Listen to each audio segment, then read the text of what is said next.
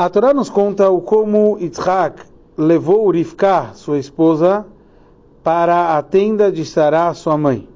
O Rashi nos traz, Vayaviea Aoela Sará, Imo, que trouxe para a tenda de Sará, sua mãe, e aqui ele nos traz que aconteceram três milagres.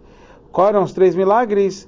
Que ela se comportou que nem a mãe, que nem Sará, ou seja, que a vela dela acendeu de Shabat a Shabat, que tinha uma bênção especial sobre a massa dela e que tinha sempre uma nuvem, uma revelação divina junto à tenda, assim como acontecia com Sará. Quer dizer, quando Rivka veio a essa tenda, voltou tudo aquilo que acontecia com Sarah. O Rebbe pergunta de onde a gente tirou do simples do versículo que aconteceu milagre. O simples nunca a gente busca milagre, e não três milagres.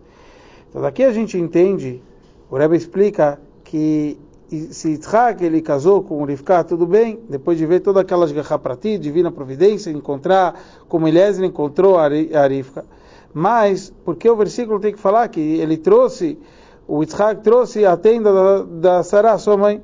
Então, cada uma dessas palavras tem uma indicação.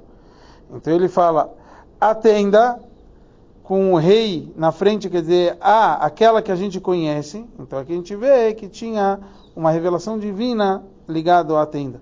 Sará, então a gente vê como Abraão tinha falado para Sará, faça pães para os anjos. E depois a gente vê como a sua mãe, como a gente vê, toda criança sabe que a mãe acende as velas de Shabbat. Daqui a gente vê, é verdade que Avraham e Yitzhak acendiam velas, mas a Arifka, com três anos que ela tinha, ela começou a acender as velas, isso trouxe, já que o propósito de acender as velas recai em especial sobre as mulheres, acontecia com ela um milagre especial, mais do que com Avraham e Yitzhak. E aqui também vale a pena a gente ver que esses três milagres têm a ver com as três mitzvot ligadas à mulher.